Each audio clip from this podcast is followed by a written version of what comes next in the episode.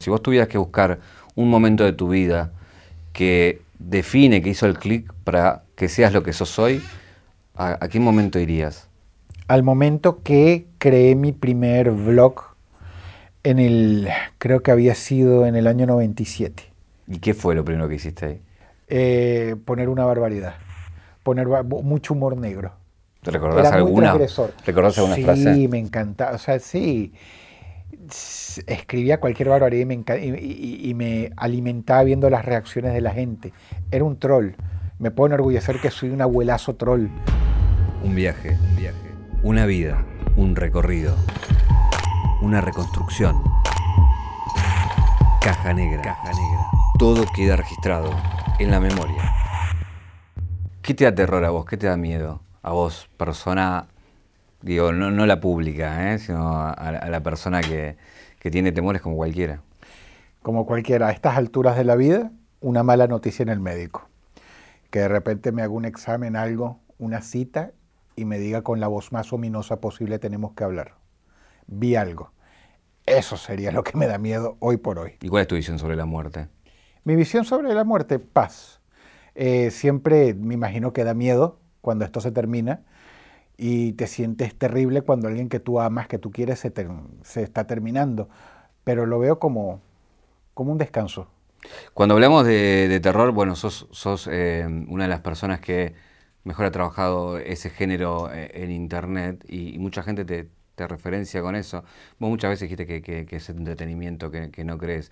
Pero ¿Qué consideras vos que es, a la hora de elegir la temática que vas a trabajar, cuál es la que pasa el filtro? Decir, sí, esto es realmente terrorífico, esto realmente tiene los condimentos para yo llevarla a una historia. Lo más sencillo es trabajar sobre algo que yo quisiera ver.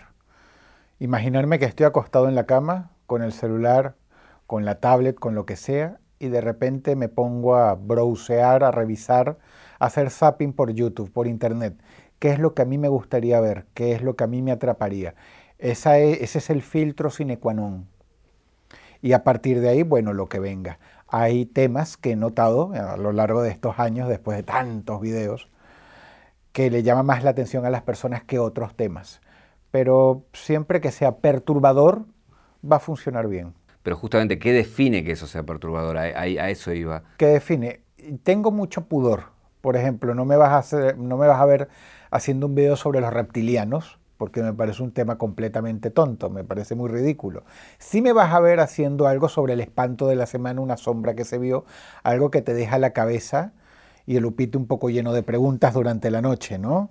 Como diciendo, mm, ahora a partir de acá me da miedo ir al baño, a partir de acá me da miedo ir a beber un vaso con agua. No creo en eso, pero siempre que le logre transmitir esa sensación, ese repelús a la audiencia, mi trabajo está hecho. Ahora, vamos a discutir acá, ¿por qué los reptilianos no? Porque es muy tonto. Es decir, ah, eh, eh, quizás un poco discriminador de mi parte, ¿no? Y después de haber hecho video de tantas cosas, pero no, los reptilianos es como que mi límite. Pues sabes que mucha gente abajo de este video va a decir, lo dice porque es reptiliano. Probablemente, sí, sí. Me han acusado de cosas peores. ¿Cómo cuáles? En Taringa una vez había un post grandísimo de alguien que decía que yo era un masón grado yo no sé cuánto. No era 33, pero más o menos así. Yo decía, pero es desopilante porque se lo tomaba en serio. Yo creí que era una broma. Y decía, bueno, vamos a divertirnos leyendo esto, pero después de leer, no.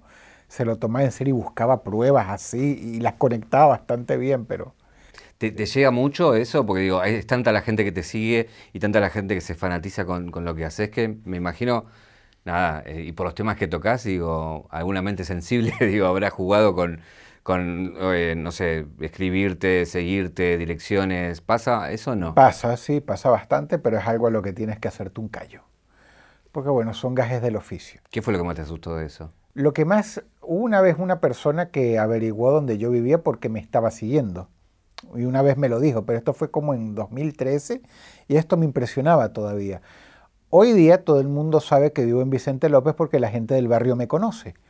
¿No? Y porque salgo, saludo a las personas, un abrazo, un beso, conversaciones, pero la gente sabe cuál es el límite precisamente porque a través de mi carácter, a través de conversaciones, de cosas que he dicho, sabe cuál es el límite, sabe que no, se zarpan.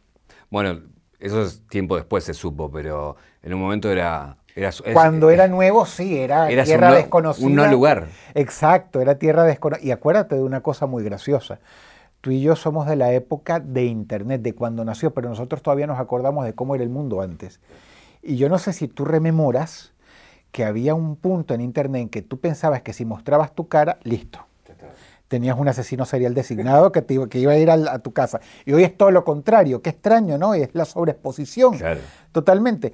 Pero afortunadamente conmigo, debido a que hablé largo y tendido sobre eso, la gente conoce el límite. Cuando hablaba del no lugar también eh, tiene que ver con, tu forma de hablar, ¿no? Esta cosa del venezolano con tono porteño que sacas un tono que ni siquiera sé cómo hablas, es otro tono. un venezolano, más o menos una ensalada y más o menos ¿Cómo nace eso? ¿Cómo nace? Bueno, yo llegué aquí en 2007 y, a lo largo de todos estos años y de tantos amigos argentinos, algo se me tuvo que pegar. Así que ahí fue. Ahí sí, pero el tono de tu lectura es distinto. Es, a eso es, ¿salió, te salió o dijiste voy a buscar un tono que no sea ah, ninguna cosa? Claro, la locución, sí. Sí, eso, al principio se me notaba mucho el acento criollo mira, chamo, ven acá, vamos a ver, te voy a contar una historia perturbada. Después lo fui suavizando mucho hasta matar el acento, ¿no? No por una cuestión de discriminación, sino por una cuestión de profesionalidad, hasta lograr el acento lo más neutro que puedo a la hora de hacer una locución. Eso fue con el tiempo. Y con la conciencia después de escucharme y pasar un poquito de pena. ¿Cómo, ¿Cómo, describirías esta situación en ese tono? Quiero escuchar ese tono, perdón, pero lo quiero escuchar. El, el tono. Sí. Lo que vas a ver a continuación no es un top. Eh, tratar de. O sea, la gente me reconoce mi forma de hablar, pero dice: Este no es un argentino hablando un español, un venezolano, un chileno. Con todo me han confundido alguna vez. Sino soy yo. matando todo acento claro. porque sé que la, la audiencia viene de todas partes del mundo y se siente más cómodo escuchando un acento neutro. Esto no lo inventé yo, lo aprendí. Lo que sí eh, eh, te cuesta más son el tema de, una marca registrada tuya que tiene que ver con los insultos, las puteadas que decimos nosotros. Claro. Que, como, que las mezclé, sí, sí, sí, también, también. Pero digo, es como una marca, digo. Es una, sí. Si uno agarra las 10 más leídas tuyas, son coño y empezamos por ahí, ¿no? Sí, sí, sí. Me da risa porque una vez YouTube me mandó una placa y salía el coño así en grande. Me imagino que se habrán reído haciéndola, porque se habrán dicho, bueno, hay que hacerlo, son las frases suyas. Ahora, sos un youtuber con 17 millones de suscriptores, que es casi la mitad de la Argentina. Millones de vistas en cada video de que, que subís. De esto de gente que te ha seguido hasta tu casa. Otra cosa que hablábamos, el tema del terror. ¿Qué pasa con todo ese fanático que cree realmente en todo eso me imagino que te ven acercarte con, hablándote en serio de muchas historias de terror y de muchas cosas que les pasan o que vieron y que quieren que vos las hagas o que vos las representes o solamente que las sepas. Que las sí. Es más que nada, me han preguntado si yo creo en esto y yo les he contestado de manera ecuánime, pero siempre con mucho respeto. Cuando alguien tiene una anécdota, cuando alguien piensa que le sucedió algo o está convencido de que vio algo, siempre lo trato con un respeto tremendo y siempre escucharlos y darle su tiempo a cada persona que se acerca con una anécdota. Me ha pasado mucho cuando he viajado a México, que hay personas que tienen, y a Perú también, que hay personas que de verdad tienen algo que contar respecto a eso. ¿Te, molesta el término youtuber? No, prefiero creador de contenido, ¿no? Porque hoy día, antes era puro YouTube pero hoy día eh, mi trabajo está, no está focalizado completamente en YouTube, sino en otras redes sociales, ¿verdad? Entonces se adecua más creador de contenido, pero no me hace ningún problema que me llamen youtuber. ¿Crees que hay un, como esto, una denominación despectiva en el término youtuber? Es como, si bien, digo, hay una diferencia ¿no? entre los medios tradicionales y lo que da YouTube, y los medios tradicionales llaman youtuber como una forma de menospreciar muchas veces, ¿no? Sí. Eh, hay cosas de lado y lado, ¿no? Tienen mucha razón a veces en darle una connotación despectiva a la palabra, porque hay youtubers que realmente se merecen esa connotación despectiva, porque son una máquina ambulante de estupideces, no hay por dónde verlo. Pero también estas personas deben entender que, el, que YouTube no es solamente eso. Tienen que comprender que un youtuber puede ser una abuela de 80 años hablándote de recetas o un camionero en el interior del país filmándose con su celular, conversando sobre sus historias de ruta, como puede ser cualquier cantidad de cosas. Tienen que comprender que, que youtubers pueden ser ellos mismos cuando el canal ya no dé más. De hecho, hay personas aquí, hay personalidades que están perdiendo el tiempo siendo maltratadas, no quiero, no, quiero tocar muy delicado, cuando bien podrían hacerse youtubers y les iría mucho mejor. Y, la línea editorial la marcarían ellos y sus jefes son ellos. Siempre que respete las normas de la plataforma donde está subiendo videos. Me cuesta imaginarme, dame un ejemplo. Un ejemplo, no, no quiero hablar de nadie porque sé que lo van a escuchar, pero... De afuera, no sé, de afuera. De afuera. Hay personas que, que, se quejan de sus condiciones en la radio, que te hablan de los compañeros de la radio. De los jefes, de los De los jefes, de que mira, me pasó, me sacaron de aquí, pero loco, hasta un canal y ya está. Y, y, es gracioso porque luego resuben sus videos a YouTube y tienen más vistas en, en la plataforma que en la misma radio. Quizás no, no, no, todavía no son conscientes que YouTube puede ser un gran negocio, ¿no? Puede ser un gran negocio y sobre todo que en YouTube hay de todo, pa. Tienen que, vean a los Yankees, vean que cada opinólogo profesional de ese país, de Estados Unidos, tiene sus plataformas en redes sociales y suben contenido activamente a través de ahí porque ellos han comprendido lo que aquí todavía les va a tomar cinco años más entender. Que no, no, o sea, que el YouTube no es el boludito que hace estupideces. No, YouTube es una plataforma muy plural donde todo el mundo puede llegar y subir una cantidad pluralísima de temas y puedes aunar una audiencia, tu audiencia, tu gente, ahí a través de esa plataforma y te da una comodidad de trabajo espectacular. Ahora, sabemos que, o lo contamos para el que no lo sepa, YouTube con respecto a América Latina tiene una forma y con respecto a Estados Unidos otra forma. Si vos hubieses hecho lo mismo que haces ahora, con la misma repercusión que haces acá en Estados Unidos, ¿serías millonario? Eh, sí, probablemente sí, pero, ya es otra cuestión de que mm, más personas anuncian en la plataforma, más personas anuncian en Internet que acá, porque es una economía mucho más grande. Y como te digo, mal que mal, estamos cinco años por detrás. Entonces por ahí eh, se dan una gran marca se da cuenta de que en Internet le rinde más, la va a ver más gente y, e invierten más en anuncios a través de Internet. Entonces es poco a poco, se va dando poco a poco. Y no me quiero meter en política, pero aparte tenés un problema que es que a vos te, especifican los dólares. Me sí, pero bueno, son gajes del oficio. Eh, ¿En qué te perjudicó o benefició los cambios que hace YouTube? Digo, porque antes uno subía lo que sea, no había copyright y bueno, y de ahí empezaba a, generar sus contenidos. Hoy es como que los lugares son más pequeños, ¿no? Para moverse. Mira, sin ganas de hablar estupideces y, y decir cualquier cosa, para darte una respuesta más docta, YouTube tiene razón en muchos de los cambios que hacen porque ellos quieren cuidar a las personas que invierten en la plataforma. ¿No? Tanto a las grandes empresas como a una persona, mm, un pequeño empresario que quiere invertir, que quiere ver sus anuncios en YouTube y tienen razón y derecho de hacerlo. Pero también YouTube es el arquetípico ejemplo de un monopolio, comportándose como un monopolio, teniendo las actitudes a veces un poco pedantes de un monopolio. Lo que está sucediendo es perfectamente normal y bueno, lo que queda, más allá para resumirte un millón de comentarios, es que ojalá Apple, Amazon, se animen a hacer también su propia plataforma de videos y ahí van, va a mejorar mucho todo.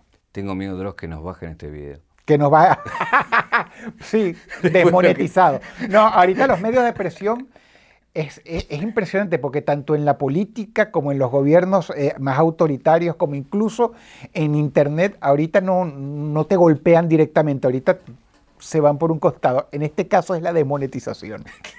Exacto, te van a pegar con eso probablemente. Que es, lo, que es peor que te lo bajen. Sí, sí, o sea, duele.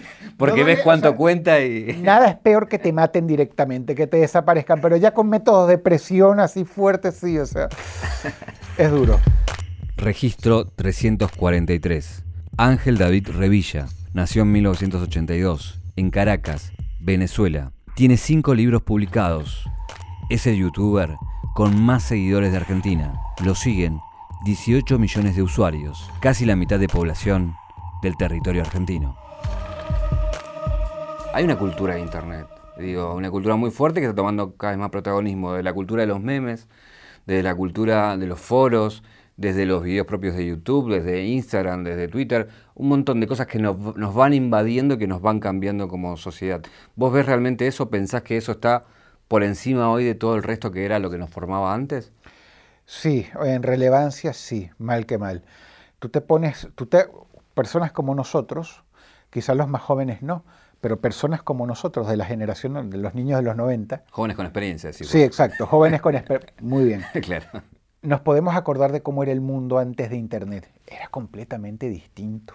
La cultura era distinta, la idiosincrasia era distinta, la forma de pensar era otra. Pero de verdad era otro planeta. A veces uno mismo, con, los, con nuestros años a cuesta, no nos damos cuenta de qué tanto cambió el mundo. Así que definitivamente sí, sí pero no es una cuestión, lo que hay que, es más o menos cotejo con lo que te estaba diciendo antes, lo que los mayores tienen que entender, lo que las personas como nosotros también tienen que entender, hasta los viejos tienen que entender que no, es un, que, no nos discriminan, que no nos dejan afuera, que nosotros también podemos ser parte de esto y puedes ver un político como Trump a sus setenta y tantos años tomando ventaja de los memes. ¿Me entiendes? O sea, el juego cambió, pero nadie está por fuera. Hay muchas personas que se sienten por fuera, pero no, o sea, nadie ha recibido a través de Internet un portazo en la cara, ¿no? O sea, tienes muchas opciones. ¿Y cómo se destaca uno en ese océano? Mira, por un lado estamos quienes vimos que esto se iba a quedar, porque siempre está el boludo que te dice que no, esto es algo pasajero como con la televisión, ¿viste? Que no, esto va a pasar de moda, esto no. Uh, con Internet pasó exactamente lo mismo y quienes remontamos porque entendimos la importancia que esto iba a tener. Bueno, pero hoy, hoy yo lo entiendo, que diga alguien, bueno, hay que subirse porque esto, pero vos que lo hiciste en un momento donde YouTube no era lo que era YouTube, Internet todavía estaba en crecimiento, en tu caso, vos, ¿en qué te diste cuenta que, eso, que era lo que, lo que, donde había que estar, digamos? Donde había que estar por la comodidad, por la cantidad de posibilidades que había yo me acuerdo que yo los primeros videos míos eran de una época en que todavía experimentábamos todo lo que podíamos hacer en Internet, todo lo que se podía lograr. Y llegaba un punto en que uno decía, Dios mío, pero esto es el futuro en verdad. De aquí a 10, 15 años yo no puedo prever otra cosa más que todo el mundo esté pegado a esto. Definitivamente sí, va a ser cada vez más así. Y mira. ¿Vos, crees, que, ahora te, hago la pregunta contraria, nos fuimos del otro lado? Internet, el celular domina nuestras vidas de alguna manera, ¿vos crees que vamos a limpiar eso o nos vamos a volver cada vez más esclavos de la tecnología? No, por supuesto, cada vez más esclavos de la tecnología. No tanto esclavos como que es otra manera de vivir que hemos elegido, que tiene alta demanda, que la gente se encuentra más cómoda así. Yo creo que más que ser esclavos de esto, no podríamos volver atrás porque tenemos muchas más ventajas hoy.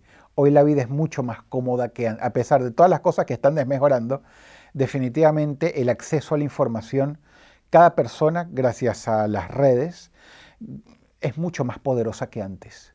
Ahora tú puedes llegar y hacer lo que antes era impensable, puedes putar a un político, a través de decirle lo que sea, recordarle hasta del mal que se va a morir, ¿no? La gente está empoderada gracias a esto. Entonces no es tanto que seamos esclavos, que sí, en muchas cosas, hubo muchas cosas negativas, como que esto es lo que manda, papá. ¿Sos el, youtuber en Argentina con más, con más suscriptores o hay alguien que te...? Creo que sigo siendo el que tiene más suscriptores, sí. ¿Te, diste cuenta de ese arma en algún momento? Digo, ¿tomás noción de, lo que vos haces que, puede llegar a tanta gente y eso te dio o miedo, o te paralizó, o te frenó, o te autocensuró con algún contenido? tengo que moderar más las cosas que digo, obviamente, pero no le echo la culpa a nadie de eso ni me quejo amargamente. Hay un tema que justamente tiene que ver con la Deep Web, con 4chan, con un montón de cosas que están pasando en Internet, que están pasando la barrera de lo virtual y convirtiéndose en acciones muy peligrosas. Algunas hasta lo que está pasando en Estados Unidos, ¿no? que han salido de foros como 4chan. ¿Cómo, cómo ves todo, todo eso que se está, ese caldo que está pasando lo virtual a, lo real, digamos? Mira, el caldo real que yo veo, esta es esto era preocupante hace cinco años, pero ahora ni 4 ni nadie es la sombra de lo que fue alguna vez. Ahora el control es mucho mayor, para bien, pero también para mal. Hoy en Internet no puedes hacer ni la mitad ni decir la mitad de lo que antes decías. Por ejemplo, tú antes le podías desear la muerte a un presidente en un ataque de furia, hoy no. Hoy te agarran así. Y la Deep Web yo lo uso, es un recurso para mí. Lo uso porque yo sé que da muchos views. Pero realmente la Deep Web es aburridísima. Y la Deep Web no te va a proteger de nada de subir algo porque te agarran así. Cuando te quieren joder, te van a joder. ¿Cuál es tu, límite en, decir, no, esto sé que me va a dar views, pero no lo voy a hacer? Aparte de los reptilianos, ¿eh? Aparte de los reptilianos. Mira, cuando, se, cuando algo se convierte en un tema público, básicamente a pesar de que es feo, tienes completa libertad de hablar de ello, porque se ha hecho público ya. Pero hubo una vez un video que se llama Daisy's Destruction, ¿no? Que tenía la opción de mostrarlo, pero muy censurado. Y no. No porque es demasiado, demasiado abominable. Y ya tenía que ver con, con una niña. Porque por ahí, qué sé yo, un boludo que se suicida o que hace un tiroteo. Bueno, viejo, ya está, era adulto. Sí, definitivamente. esa persona no está, no tiene una barrera para que no hablen de él o de ella, no. Pero una niña ya, era otra cosa completamente distinta. He hablado del tema, pero jamás mostré nada porque no, no, no, no se gana nada con eso. ¿Por qué estudiaste comunicación? ¿Cómo? Porque no había nada mejor. O sea, es decir, para mí no. Pero ¿por, qué esa y no otra, digamos? ¿Por qué esa carrera y no otra? ¿Por qué? Porque yo me la había recomendado a mi hermana cuando yo estaba en primaria. Y ella me decía, bueno, la carrera adecuada para ti era comunicación social. Viejo, eso lo escuché en el carro con mi mamá ahí y de alguna manera se me quedó. Y bueno, vamos para adelante con la... No, sé qué quiero ser en la vida, no me hallo, no me ubico. Vamos para adelante con la comunicación social. Porque ingeniero definitivamente no, no se me daba. Eh, no sé, por ahí me pudo haber perdido algún video, pero, pero en las notas no te he escuchado hablar tanto de tu infancia, niñez, adolescencia en Venezuela. ¿Es por algo en especial? O... No, porque fue bastante aburrida, fue muy normal. Yo siempre fui un outsider, yo no me hallaba, yo no podía hablar de fútbol con nadie ni de cosas con nadie, yo siempre estaba leyendo un libro por mi cuenta, pocos amigos siempre. ¿Y tus padres a qué se dedicaban? Mi papá era piloto y mi mamá empresaria.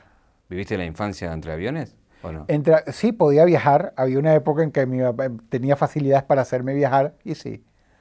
¿Y tu mamá empresaria de qué, se dedicaba? Siempre tenía, le vino por el lado de la familia, restaurantes, más que nada, sí. ¿Y restaurantes de qué tipo? De... Pizzerías o de pastas. O sea que viviste también una infancia entre restaurantes. entre pizza y pasta, sí, sí, sí, sí. Era un trabajo muy demandante para ella, muy demandante un restaurante, sí. O sea, tenías dos eh, padres que también por sus trabajos estaban bastante ausentes, ¿o no?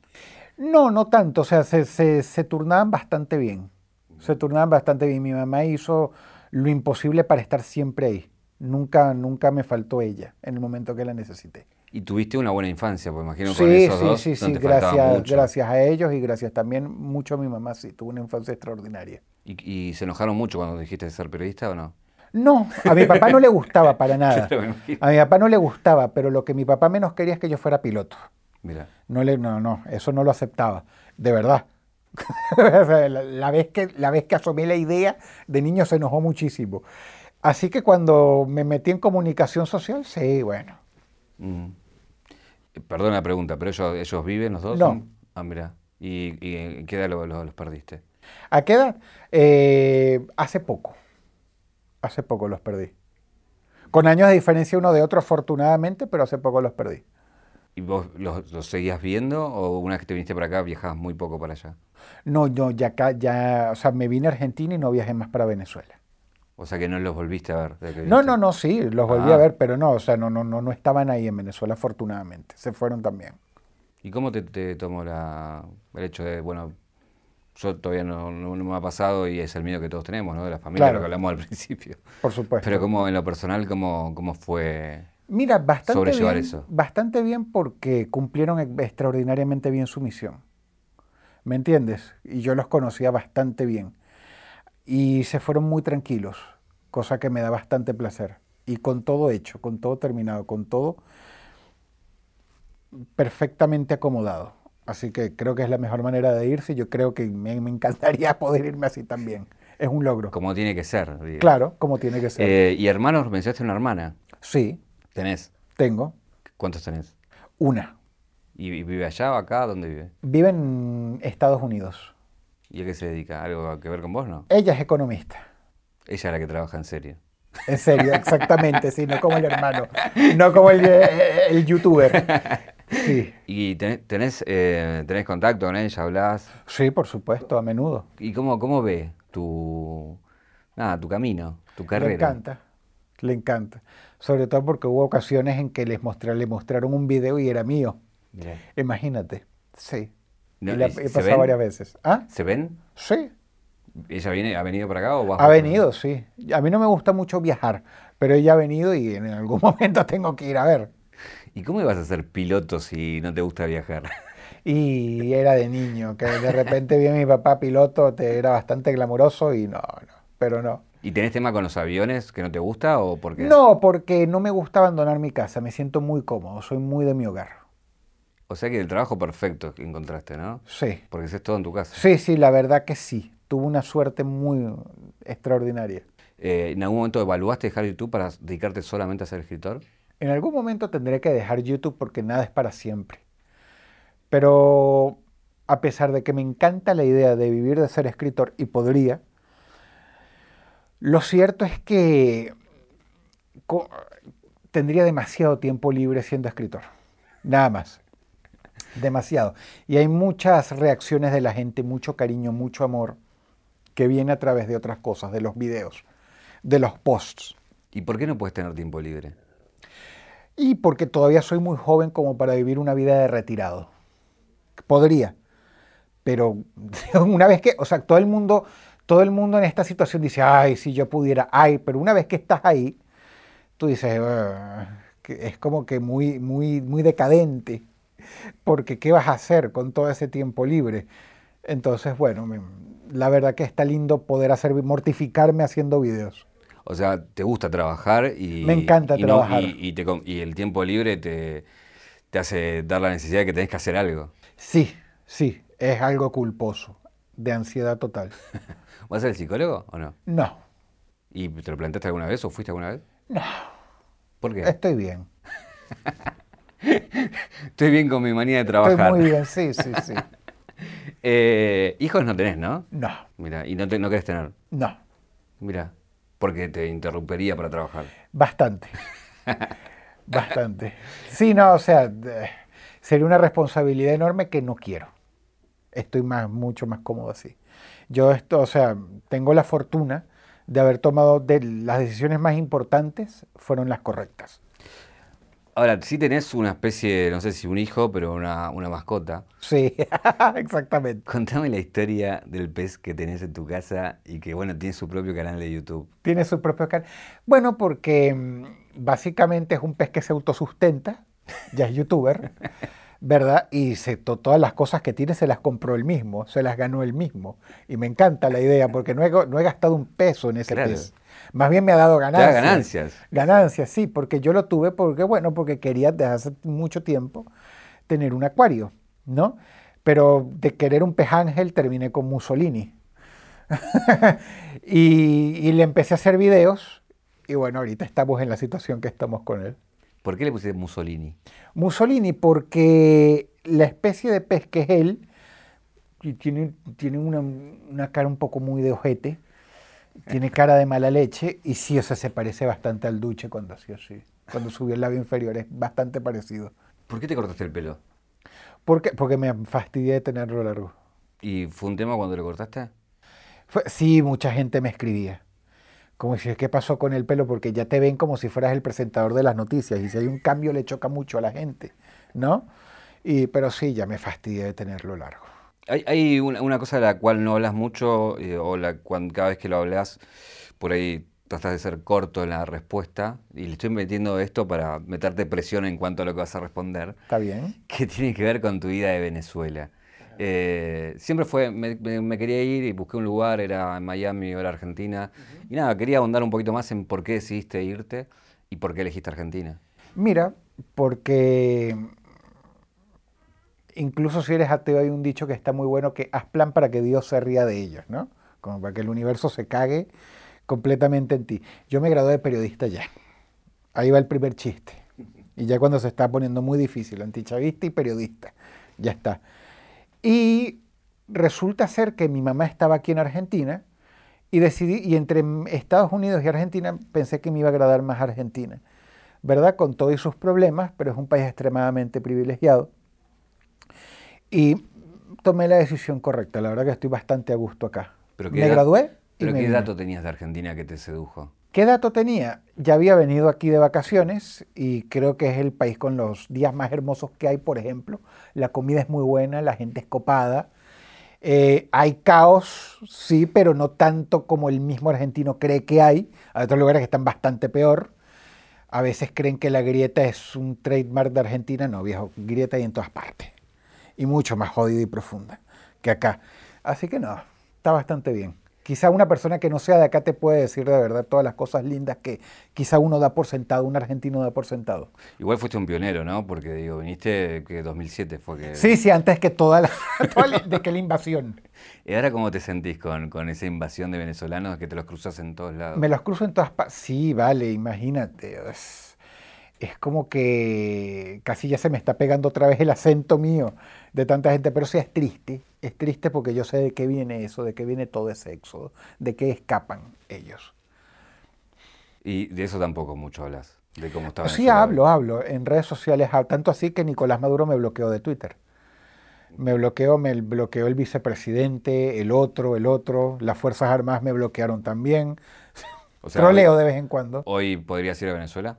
No, en lo absoluto, exacto. Eso es lo que también lo que la idea que quería completar antes que no puedo ir, aunque quisiera. De visita no.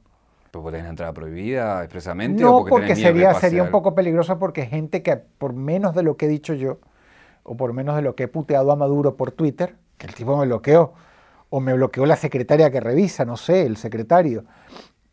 Sí, se han metido en un problema. Entonces mejor que no, hasta que no se vaya, no.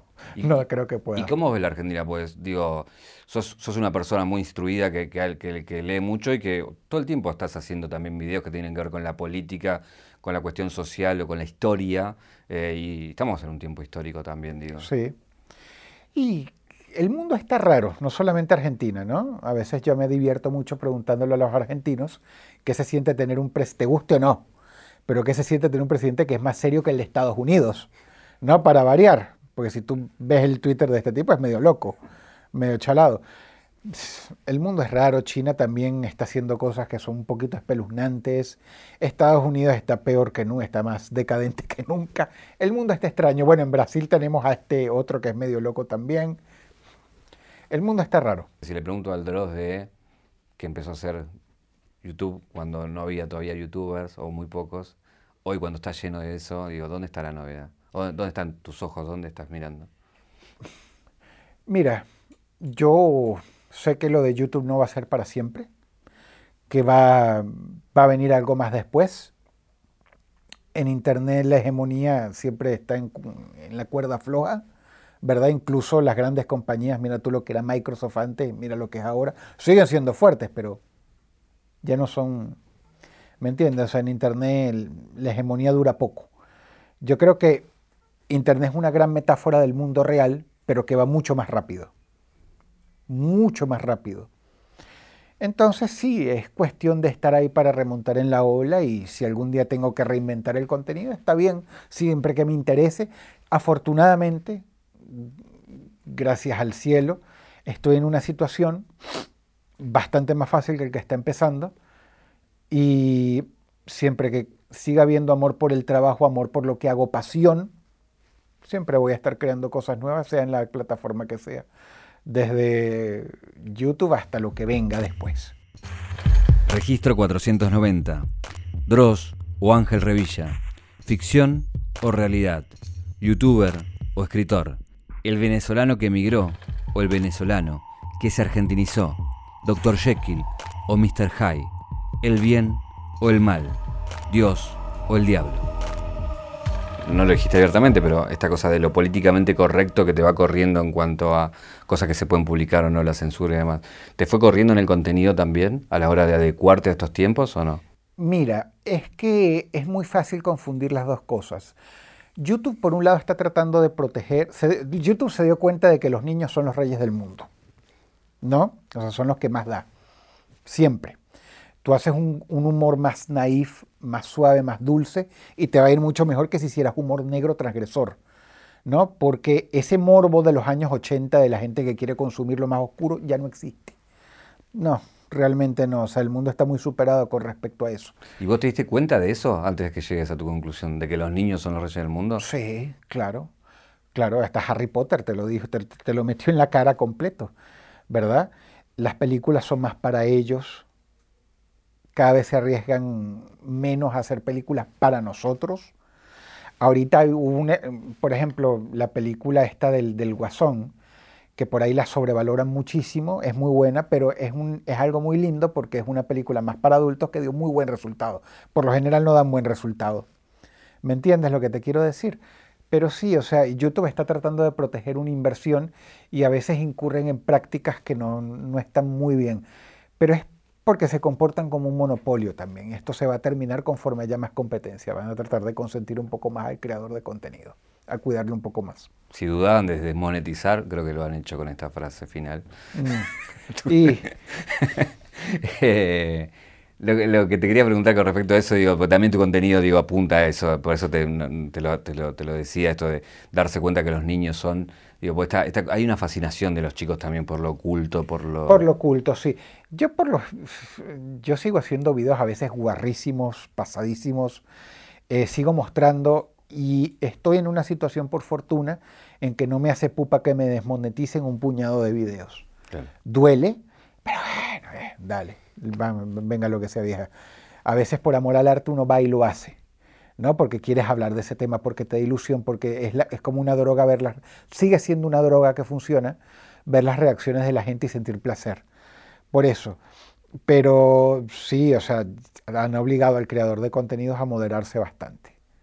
Eh, este ciclo se llama Caja Negra, justamente que hablamos de aviones, pilotos y demás, y, jugamos con la idea de, este archivo que queda de un momento de la vida de uno. Pero quería ir al, archivo de tu vida, a la caja negra de tu vida. Digo, si vos tuvieras que buscar un momento de tu vida que define, que hizo el clic para que seas lo que sos hoy, ¿a qué momento irías? ¿A qué momento iría? al momento que creé mi primer blog en el, creo que había sido en el año 97, cuando Internet estaba en pañales. Ese fue porque ese fue la supernova de todo lo que llegó hasta hoy. ¿Y qué fue lo primero que hiciste ahí? Eh, poner una barbaridad, poner mucho humor negro. ¿Te recordás Era muy transgresor. ¿Recordás alguna sí, frase? Sí, me encanta. O sea, sí escribía cualquier barbaridad y me, alimentaba viendo las reacciones de la gente. Era un troll. Me puedo enorgullecer que soy un abuelazo troll. Pero ese fue en el momento en que yo dije, wow, no, esto, esto tiene que seguir siendo cada vez más así. Está bueno, no me siento culpable dedicándole una cantidad obscena de tiempo a esto, porque yo sé que algún día esto va a ser un modo de vida. Y lo único que fallé fue que no me, no me imaginé que tanto iba a ser así. Hubiese ganado más plata. No, no tanto así, pero simplemente hubiera sido ver un poquito más hacia el futuro, pero no, mira, fue una predicción acertada y una muy, muy feliz predicción acertada. Ahora, con respecto a eso, al troleo o, a lo que se llama hoy el hater, ponele, eh, ¿vos pensás que eso va a evolucionar o cada vez va a ser peor y, y, va a ser por siempre así? Para bien o para mal, cada vez los haters están más coartados porque ya no te pueden decir mucho en redes sociales, porque la red social está cada vez más pendiente de lo que tú estás diciendo. Y yo mismo a veces fui un troll, nunca un hater, porque un hater y he un poco a fracasado, pero sí un troll y eso es mucho más divertido. Pero es como que el Internet moderno está matando incluso al troll. Cada vez se tienen que cuidar más de lo que dicen porque te mandan al diablo cuentas divertidísimas en redes sociales que tenían cientos de miles de seguidores. Hay eh, una excusa que tenemos acá, esto es una caja negra, y adentro tenemos algo que es, que es un objeto para, disparar una pregunta. Yo sé que vos no sos creyente, de hecho te has declarado agnóstico, pero mi pregunta iba en el sentido de que, no sé, en algún momento tengas que pedir o necesitar algo. Eh, en este lugar, acá, tenemos una vela. Una vela, una vela blanca. Una vela blanca. Es la que conseguimos, podría ser... Te la, te doy para que tengamos. A ver. Si tuvieras que pedir y rezarle a alguien, ¿le rezarías a Dios o al diablo? No puedes no ser agnóstico, tenés que elegir una. Tendría que elegir...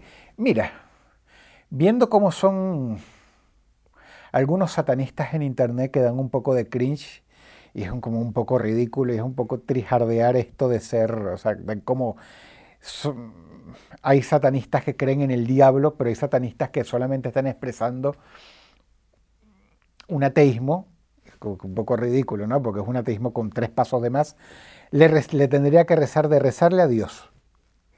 Porque sí, porque bueno, eh, es como que lo más, no sé, entre amigos imaginarios es el que más, es el más famoso, es el Google de los, de los amigos imaginarios, así que, ¿por qué no? Es una gran frase, Dios es el Google, amigos Sí, que el diablo. No sé, el diablo vendría a ser algo así más como, no sé, Vimeo. Así que bueno, me quedo mejor con YouTube. ¿Hay alguna pregunta que no te hice que te hubiese gustado que te haga? Sí. Me hubiera gustado que me preguntaras qué viene después de YouTube. Muchas gracias.